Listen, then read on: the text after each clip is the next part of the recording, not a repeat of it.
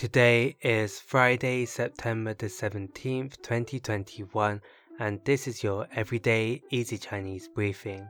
大家好，我是林老师, and in under 5 minutes every weekday, you'll learn a new word and how to use this word correctly in phrases and sentences. Today's word of the day is da, da, which is a verb that means to hit.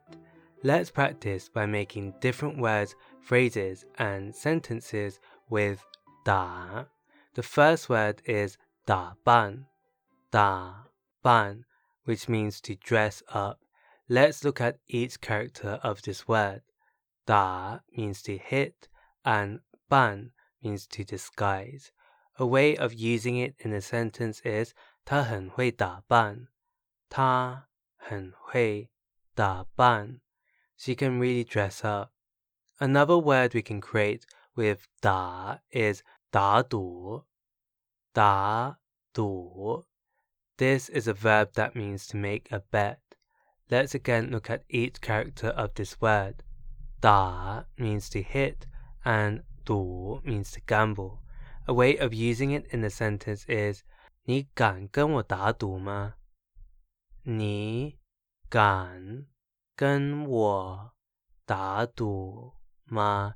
Do you dare to make a bet with me? Finally, we can create the word 打球, which means to play ball. You can use this to refer to any game that involves a ball. The 球 here means ball.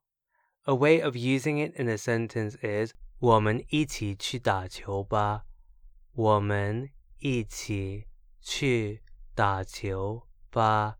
Let's go play ball together. Today we looked at the word da, which is a verb that means to hit, and we created other words using it. These are da ban, to dress up, da du, to make a bet, and da qiu, to play ball. To see this podcast transcript, please head over to the forum section of our website www.everydayeasychinese.com where you can find even more free Chinese language resources.